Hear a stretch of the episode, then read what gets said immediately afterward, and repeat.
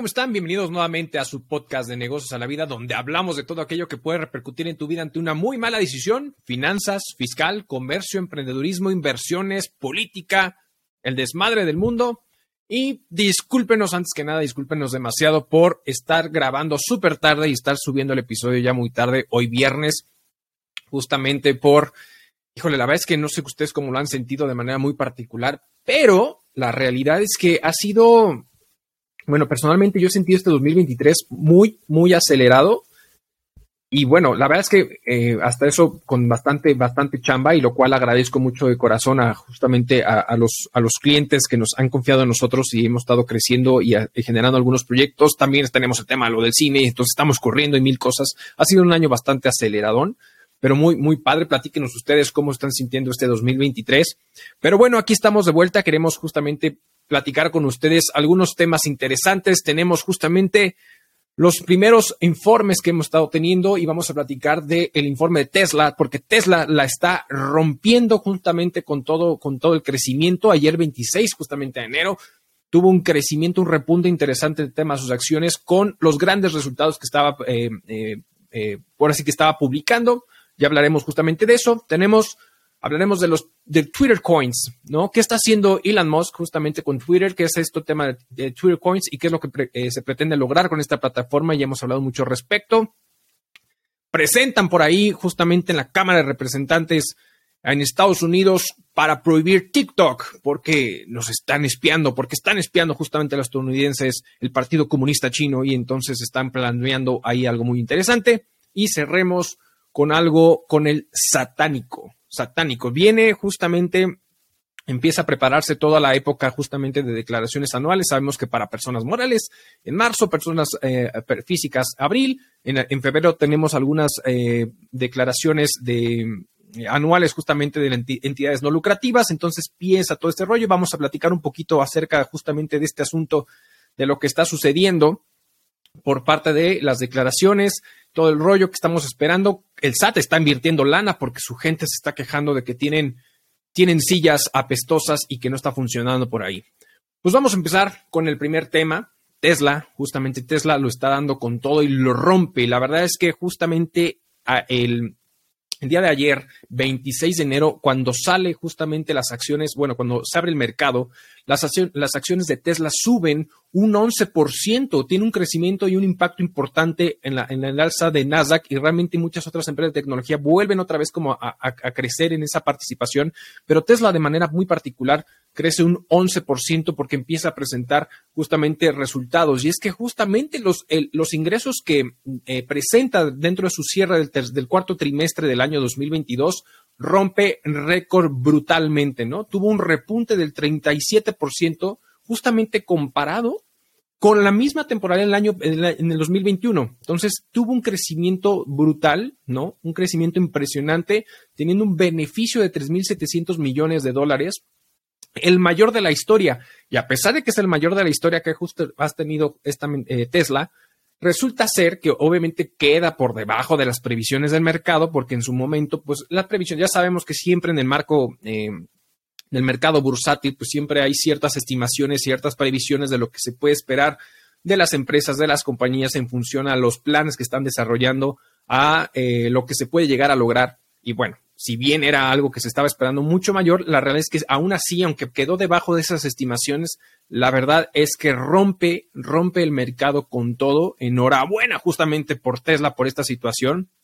Y es que, imagínense, Tesla eh, repuntó o generó un crecimiento de ingresos del 51% en 2022, ¿no? O sea, eh, eh, este, este, este 51% de crecimiento que representa justamente ah, de 81.500 millones de dólares es impresionante lo que está logrando y obviamente eso llega a tener diferentes situaciones, un aumento de utilidad, un aumento de beneficios por acciones, porque ciertamente la utilidad neta que llega a registrar para 2022 de 14.116 millones de dólares, ¿no? 85% más que en 2021. Una en, en, cifras obviamente no ajustadas, pero al final es un, y es un crecimiento brutal, exponencial y un beneficio por acción de 4.07 dólares, que es 80% superior a lo que se tenía en 2021 de 2.26 este, dólares el, beneficio por acción.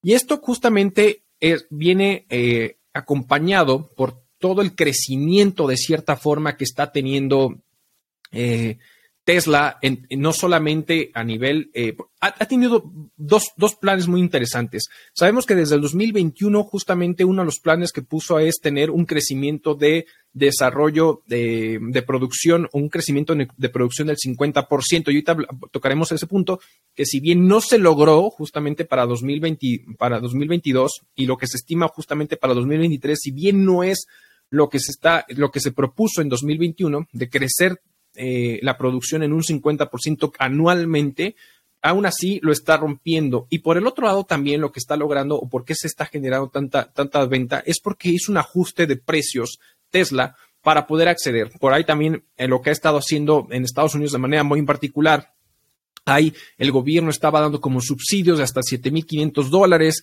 en fin, como para poder entrar al mercado y poder justamente poder comprar este tipo de unidades. Y Tesla lo que está haciendo de cierta forma es como, bueno, como ofrecer eso. Si el gobierno no lo va a dar, yo Tesla te lo ofrezco de cierta manera para que te vengas conmigo, siempre tengas un auto nuevo, el software se va a estar actualizando todo el momento, en todo, en todo, en todo tiempo, entonces vas a poder contar justamente con un, auto nuevo, de cierta forma, si bien en la carrocería o si bien el hardware que se tiene, pues no, no hay una, un, cambio de modelo, digamos de esa forma. Al final, como todo es electrónico y todo es a través eh, de un sistema computacional o software, que al final se pudiera estar actualizando de manera constante, te da la sensación, de cierta forma, que pudieras estar contando siempre con un modelo más reciente, un, un modelo diferente, ¿no? Entonces, la verdad es que hace, hace una ganga impresionante. Simplemente en 2022 se entregó eh, un 40% más de unidades en comparación justamente con el 2021,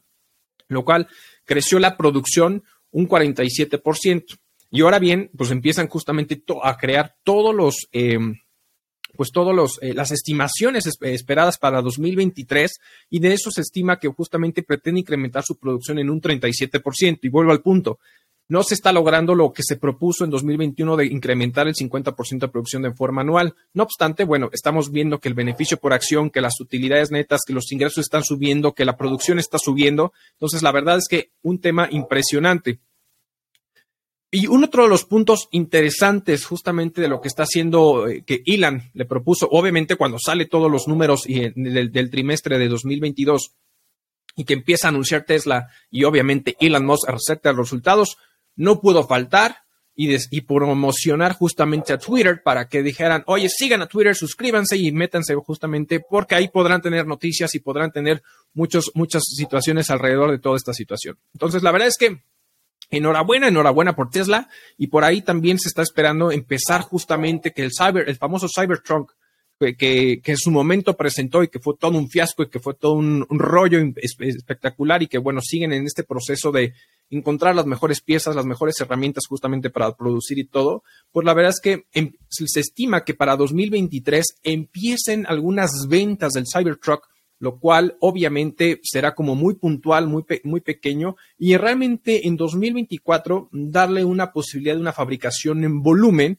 que si bien él mismo reconoce, el mismo Elon reconoce que para 2024, obviamente 2023, ¿no? 2024 que se pretende justamente tener una producción mucho más estable, digámoslo de esa forma, del Cybertruck, pues no va, realmente no va a beneficiar en las ventas. Aquí se refiere que realmente no va a ser representativo en el valor de los ingresos, lo que puede estar vendiendo, sino que más bien poco a poco vaya pudiendo incrementar pues ese número, ¿no? Como en su momento fue el modelo 3 y todo ese tipo de situaciones que ha logrado, bueno, es lo que pretende justamente Elon poco a poco con este famoso camión, ¿no? Esta, esta truck que ha, venido eh, pues causando como cierto revuelo muy futurista el diseño. Veremos justamente qué logra. Enhorabuena por Elon, enhorabuena por Tesla. La verdad es que la están rompiendo, felicidades, y en realidad todas las empresas de tecnología están teniendo resultados bastante, bastante interesantes. Vámonos a un segundo tema, ¿no? El segundo tema con el tema, el tema de Twitter Coins. A ver, recordemos que justamente con todo este rollo que, ha, este, generado alrededor de Twitter, cuando Elon compra obviamente Twitter y empieza a generar toda esta situación, pues hay, hay temas interesantes que se empezaron a mezclar y de hecho por ahí en unos episodios platicamos que había empresas de manera muy particular que eh, estaban quitando anuncios eh, en su momento, incluso pareciera que con Apple en su momento, con Steve Jobs, eh, con Steve Jobs, perdón, más lo, estoy, lo estoy reviviendo al muchacho, con Tim Cook, este, pues justamente hubo como ahí una conversación, pareciera, donde al final Apple iba a retirar como publicidad de Twitter, o incluso se decía en su momento que a lo mejor pudiera retirar Twitter de su Apple Store, lo cual definitivamente creo que no era opción. Pareciera que ya hubo como un poquito esa conversación entre Elon y, Tim, y bueno, pues obviamente eso no va a suceder. Pero una de las cosas que al final hemos visto eh, de Elon, que incluso fue en su momento cuando eh, estaba el tema de Tesla y por ahí tuvo un juicio, que de hecho ahorita nuevamente se está reabriendo todo este proceso legal con, con Elon por el tema de cuando publicó en Twitter el tema de que iba a meter nuevamente, eh, que no usó las palabras correctas para regresar a, Tesla de, empresa pública a empresa privada, una de las cosas que a Elon no le gusta de manera muy particular es que eh, el mercado haga una presión respecto a las decisiones que se pueden estar tomando y de cómo se puede comportar una empresa en el mercado por este, eh, pues así que por la oferta demanda, ¿no? Entonces hace Twitter justamente como una empresa privada la compra y toda esta situación y uno de los puntos importantes dice, oye, a ver, Elon, si bien no piensa eliminar la publicidad justamente en Twitter, porque al final es una fuente de ingresos, lo que sí quiere hacer es ir quitando la dependencia de los ingresos de Twitter en función justamente de dicha publicidad. ¿Y por qué? Porque al final sabe perfectamente que entre mayor sea la publicidad, el algoritmo puede volverse más agresivo justamente para poder premiar incluso contenido viral que no necesariamente es el correcto o no necesariamente es el que vale la pena, ¿no? Simplemente es aquel contenido viral y es lo que, lo que quiere evitar Elon, de cierta forma, para eh, la manera en que la, publicidad puede eh, influir ¿no? En las decisiones del propio algoritmo y entonces quiere bajar la dependencia de ese tipo de ingresos.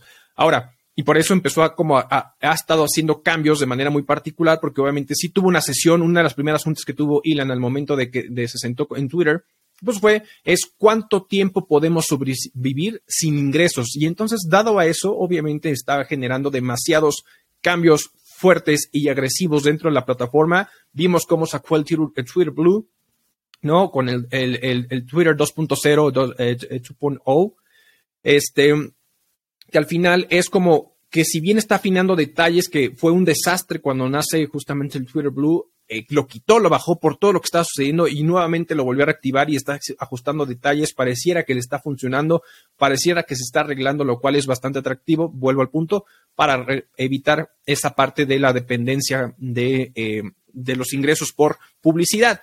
Y obviamente también es porque, de cierta manera, si bien no quiere depender, la realidad es que también las empresas están evitando nuevamente o disminuyendo eh, la publicidad.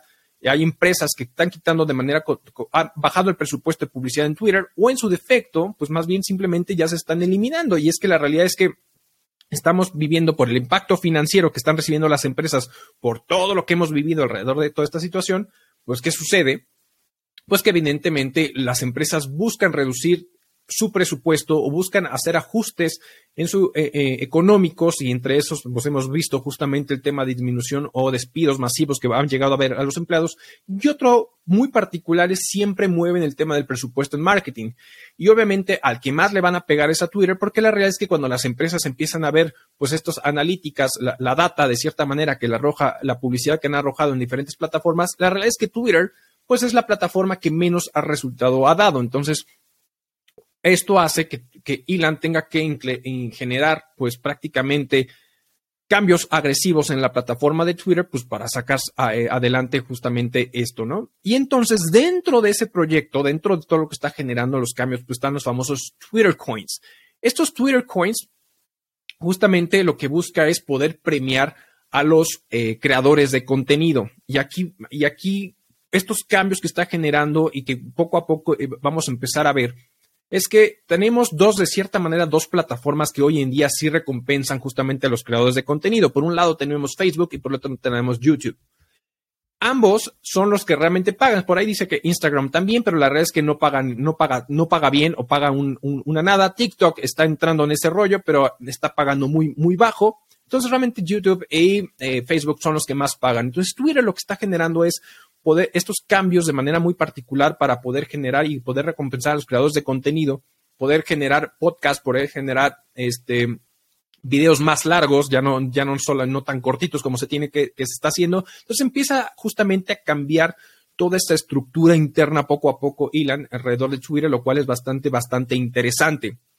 Ahora, ¿cómo son? Es que son esas, esas, esas eh, estas eh, Twitter coins de manera muy particular. Recordemos que en su momento, una de las cosas que estuvimos platicando eh, aquí en su podcast era que qué es lo que pudiera pretender hacer Elon alrededor de Twitter incluso pudiera ser algo bastante, bastante interesante y bastante fuerte, pero la realidad es que por el momento no es criptomoneda. Si bien ha estado echándole porras al Dogecoin y todo ese tipo de situaciones, las, las eh, Twitter Coins van a ser más bien como un in-game purchases tokens, que es justamente todas esas compras que tú haces dentro de otra app o dentro de otra plataforma, como por ejemplo cuando uno juega videojuegos y está en, en, en y compra como de cierta manera, eh, no sé, habilidades o, eh, ¿cómo se llama? O, eh, outfits eh, para, los, para los juegos, como justamente todo, todo aquello que surge donde puedes hacer compras dentro de las mismas plataformas o dentro de los mismos juegos, pues la realidad es que no es como que cambias o pagas con pesos o pagas con dólares, etcétera, sino que más bien con tus pesos mexicanos o con los dólares americanos o el, cualquier tipo de moneda, compras estos tokens, compras estas monedas para que con esas monedas puedes hacer el intercambio o la compra de aquellas transacciones dentro de esa misma app. Entonces, prácticamente va a ser así. Y a través, obviamente, con una, una, alianza muy interesante con un procesador de pagos que conocemos como es Stripe. Entonces, esta situación, al final, él conoce perfectamente cómo se maneja esto, pues al final fue el creador de PayPal y cuando se lo vendió a eBay. Entonces, sí, al final, pues es justamente una de las cosas que está generando. Entonces, está aprovechando la infraestructura de Twitter, sabiendo que Twitter es una de las plataformas que más están siendo eh, bajadas, ¿no? Eh, o descargadas para, eh, para noticias de manera muy particular. Entonces, eso puede justamente ayudar a,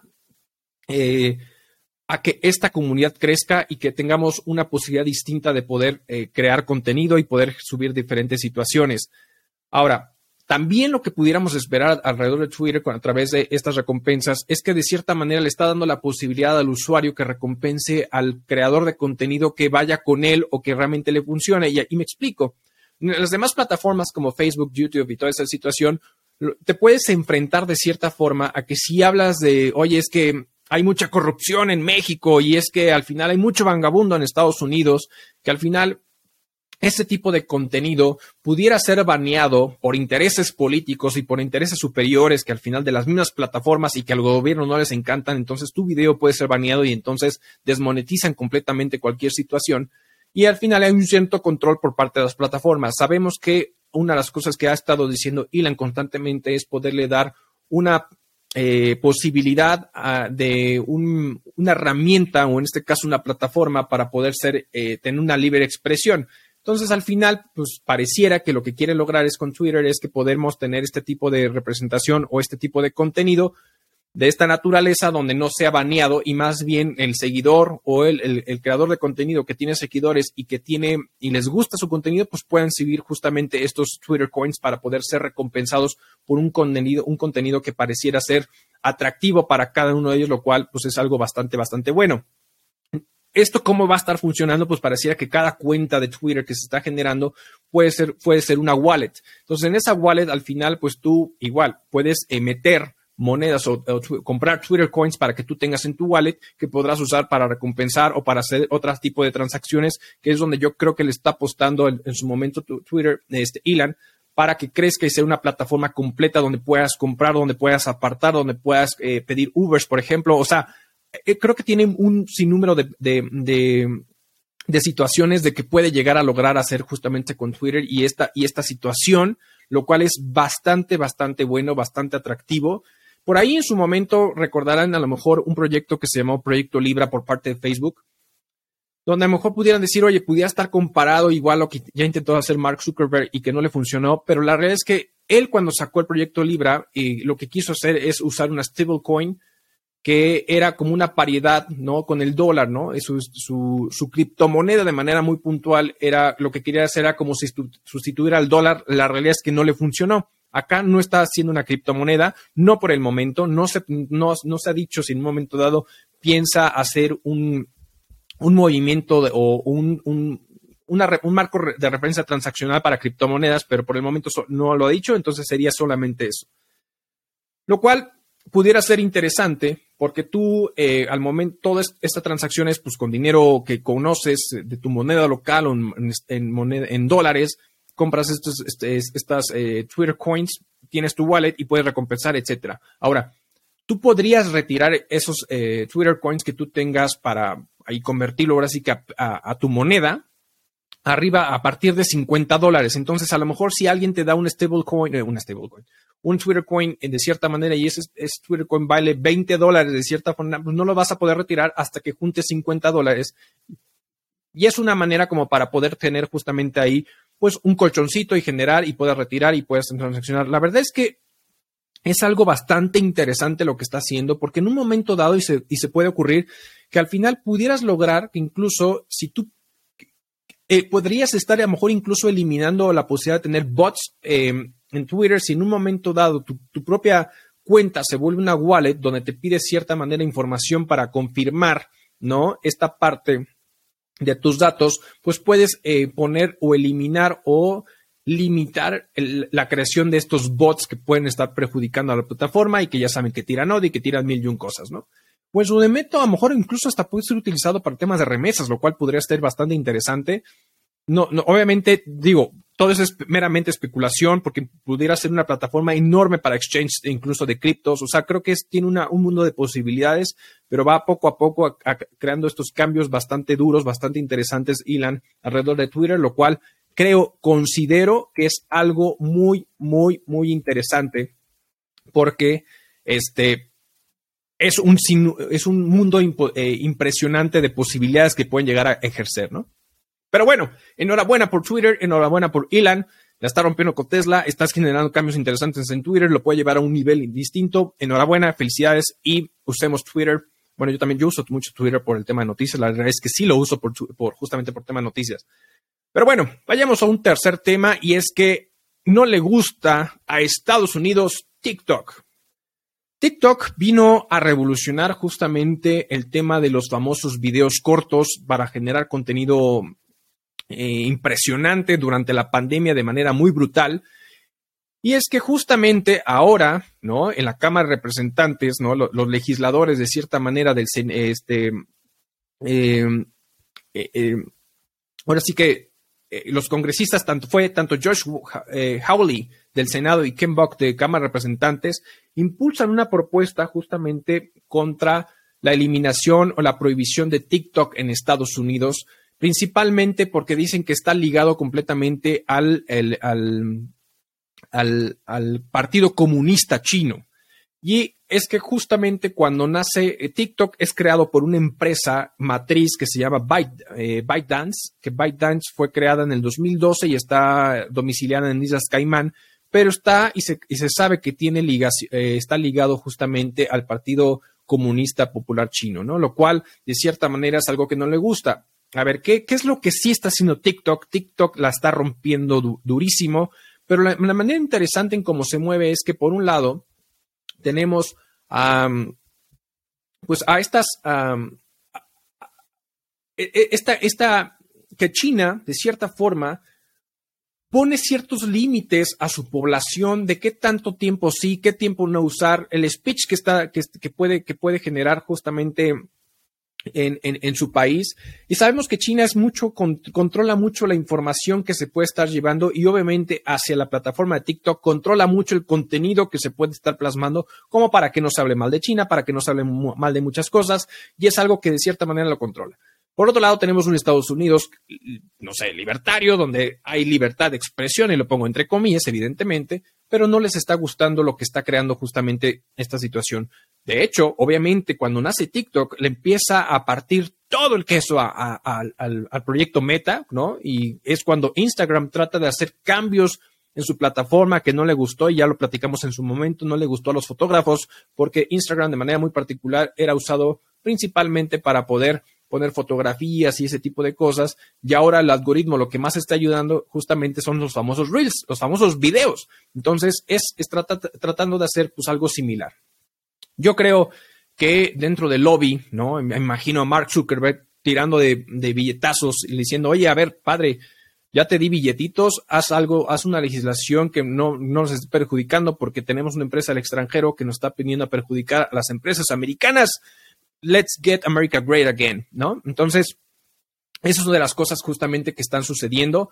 Veremos si reprospera, veremos cómo lo adecuan, porque una de las cosas es que cuando eh, justamente los estadounidenses o, el extranjero va e invierte en empresas chinas, China controla muy bien esa situación y en caso contrario no se hace del otro lado. Entonces, es algo que obviamente dicen, oye, esto no está siendo jugando el suelo parejo, no me está gustando porque me están espiando, que es justamente los elementos que están eh, eh, fundando en esta, en esta situación. Y entonces queremos, evidentemente, que quites y prohíbas TikTok porque se están nos están espiando, nos están dando un speech diferente, están hablando mal de nosotros y no queremos que usen esa data en contra de nosotros. Y principalmente vuelvo al punto porque está ligado contra eso. Entonces, esta es, una de las cosas interesantes. Veremos cómo se mueve todo este proceso legislativo alrededor de, de, la posible prohibición de TikTok en Estados Unidos. Si hemos visto, o si lo que sí se está viendo es que hay algunos estados que han estado como baneando ciertas situaciones con el tema de TikTok. No le gusta toda este, esta situación. Pero bueno, a ver, veremos eh, en, qué, en qué prospera esta, esta realidad. Una apuesta interesante. Eh, sabemos que, eh, a diferencia de, por ejemplo, a diferencia de Estados Unidos, Estados Unidos usa las armas justamente para salir avante y poder crecer su economía de cierta manera, y China ha sido como muy astuto. no digo que correcto, simplemente astuto de manera pacífica haciendo las decisiones o ha tomado decisiones como para ir creciendo económicamente y para ir pues comiéndose al mercado de manera brutal, lo cual es, es impresionante, ¿no? Entonces, en, pues ahora sí que veremos en qué funciona esto. Y de cierta forma, bueno, pues eh, es, es, un, es, un, es un duro golpe y pues lo que no quiere es que justamente haya transacciones justamente con TikTok y aquí en, en, Estados Unidos, entonces pues veremos en qué se avale. Pero bueno, pasemos al último tema, último tema escabroso, hablemos del satánico, satánico, el SAT. Ah, si vienen declaraciones anuales, se vienen justamente las declaraciones anuales y ahorita hay un cambio que quería platicar con ustedes muy interesante con el tema de las personas, la declaración anual de las, de las personas morales, ¿no? ¿no? Y específicamente las del régimen general. En manera particular es algo que se ha visto de manera constante, es que al final cada vez la carga administrativa ha sido excesiva por parte de las autoridades hacia los contribuyentes porque el SAT pretende recaudar así creando más lana, generando más lana, en lo cual no estoy, no estoy en contra de ello, porque al final como, como eh, mexicanos, nuestra constitución nos dice que hay que contribuir al gasto público y hay que hacerlo como sea, pero también, perdón, pero no te pases, estás poniendo cargas administrativas excesivas donde implica costos adicionales justamente para las empresas y aún así quieres que te paguen impuestos en tiempo y forma y el mil y un cosas, tus plataformas no funcionan, por ahí sucedió que por ahí en la madrugada del 24 de enero justamente empezaron a mandar mensajes de evolución tributario por una posible devolución del 2013 risorio. El SAT dijo que la información justamente los contribuyentes está en orden, no pasa nada, etcétera, etcétera. Veremos, eh, ahora sí que estás limpiando las manos, que todo está bien, que no pasa nada, pero impresionante que haya sucedido este, esta situación. Si fue es que lo hackearon, si fue un bug, no sabemos, porque no han dicho la versión oficial, ¿no? A, lo mejor tendremos que esperar a los Guacamaya Leaks para ver qué dicen al respecto. Pero bueno, al final su sistema está siendo, ha tenido constantemente fallas. Por ahí, por ejemplo, también eh, una de las malas prácticas que a mí se me hace un dolor de cabeza es por qué nosotros como contribuyentes nos gusta ponernos el pie y a fuerzas queremos estar pidiendo la opinión de cumplimiento positiva para poder tener transacciones comerciales. Es como curarse en salud, lo cual es un tema de control y cumplimiento, lo cual está bien pero no quiere decir que el hecho de que esté positivo en la opinión de cumplimiento es que está perfecto el contribuyente, porque puede ser más un tema de forma que de fondo. Y aquí el problema es que te enfrentas que la plataforma del SAT, ¿no? De, de manera muy particular está fallando o tiene fallas, de repente saca que una persona física debe una DIOT cuando de cierta manera hay una facilidad administrativa que mientras no tengas ingresos mayores a 4 millones de pesos, no estás obligado a la presentación de contabilidad electrónica y la presentación de la famosa DIOT. Y si sale negativa porque, porque tu sistema está fallando, me pide un cliente una opinión de cumplimiento y sale negativa por un error tuyo como autoridad, me está perjudicando a mí justamente a mí en el área, en el área comercial. Lo cual, por eso, contribuyentes no sean así, o sea, al final es, sean, nos, tengan un poquito mayor de criterio porque solamente nosotros eh, como contribuyentes, como mexicanos, nos estamos poniendo el pie al respecto. Pero bueno, dentro de esta carga administrativa excesiva que estamos teniendo, sale el, aplicativo de la declaración anual personas morales régimen general y toda la información que ya veníamos eh, solicitando, que ya nos venían pidiendo de la determinación del impuesto, los estados financieros, se añaden los datos, todos los estados financieros básicos, algo que estábamos acostumbrados a que se presentara en la declaración anual, era el estado de resultados integral, el, el estado de situación financiera, que es el famoso balance general, y la conciliación contable fiscal de cierta forma. Bueno, pues ahora se agrega de cierta manera el estado de flujo de efectivos y estados de variación al capital contable, con las notas financieras respectivas a los estados financieros.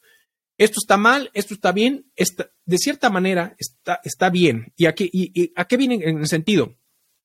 Nosotros como contadores, o nosotros como colegas, o nosotros como empresas, hay cuatro estados financieros básicos, ¿no? Más sus notas. Las notas son parte de los estados financieros. El tema es que de repente, pues no estabas acostumbrado, a pesar de que en reglamento del Código Fiscal te pide o, te, solicita la balanza de estados financieros con las respectivas notas, no nunca lo había solicitado hasta ahora.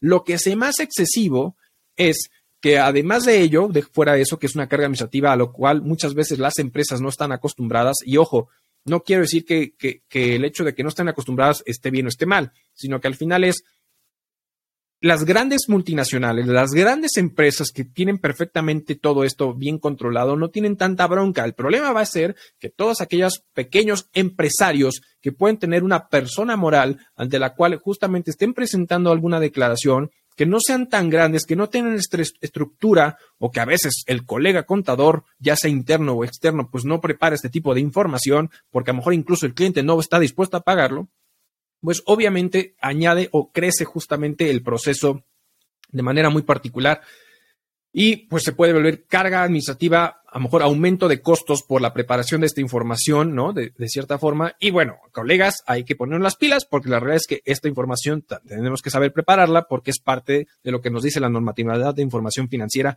a lo cual estamos sujetos, ¿no? De cierta manera para los intereses de terceros. Pero bueno, lo que sí es excesivo es que me exija la autoridad en esta declaración anual el hecho de que presente estados financieros comparativos, porque realmente los estados financieros comparativos, donde sí existe una obligación en ley, es el hecho de cuando se hace un dictamen fiscal y en el dictamen fiscal evidentemente te exige que se presente estados financieros comparativos.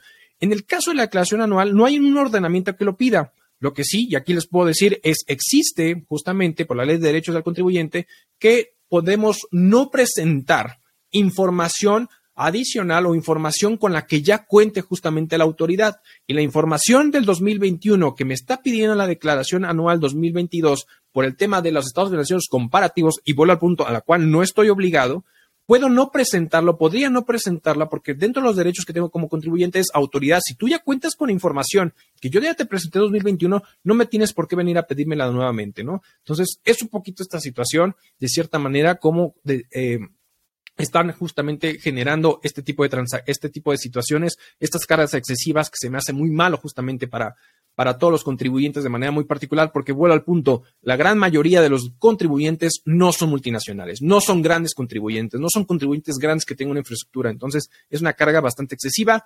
A nosotros nos toca hacer lo que nos toca y vamos a echarle ganas. Por otro lado, pues obviamente el SAT, de cierta manera, por ahí ya dijo que va a tener que invertir 105 millones de pesos en inmobiliario para lo que está faltando sus instalaciones porque su gente se está quejando, entonces por eso están queriendo recaudar más y más y más y más porque su gente se está quejando durísimo de que hay sillas no ergonómicas, a ellos no les aplican la norma 035 porque están afectando justamente a los al personal ahí que se queja de que tienen sillas viejas, antiguas y les duele la espalda, etcétera. Y entonces viene la época justamente las declaraciones anuales y entonces van contribuyentes de cierta forma a, la presentación de las mismas dentro de las mismas instalaciones y dijeron, a ver, los contribuyentes que vengan de cierta manera pues van a poder sentarse en sillas plegables y apilables, solamente eso. Todo lo demás es para los colaboradores que nosotros vamos a tener. Entonces, SAT, ojalá y si compres justamente eh, mobiliario de manera adecuada para tus colaboradores, para la gente que trabaja en la, en la, eh, justamente ahí en las oficinas de esta autoridad, y que reciban con brazos abiertos a todos los contribuyentes para presentar sus declaraciones anuales. Y entonces arranca esta época de este primer cuatrimestre donde vienen declaraciones anuales, personas morales, personas físicas. Pues no tenemos nada más que comentar, más que agradecerles a todos por acompañarnos en este su episodio, en este su podcast. Saben que estamos en todas las plataformas de audio, ya saben, en Apple Podcasts, Spotify, eh, Google Podcasts, Amazon Music y cualquier otra plataforma. Ya saben, de las estrellitas, compartan, no sea malo. Y por el otro lado, tenemos nuestro video, eh, nuestro video podcast en YouTube. No sea malito, suscríbase, comente, comparta para que crezca esta comunidad. Se lo agradecemos de todo corazón y nos vemos a la que sigue. Hasta luego.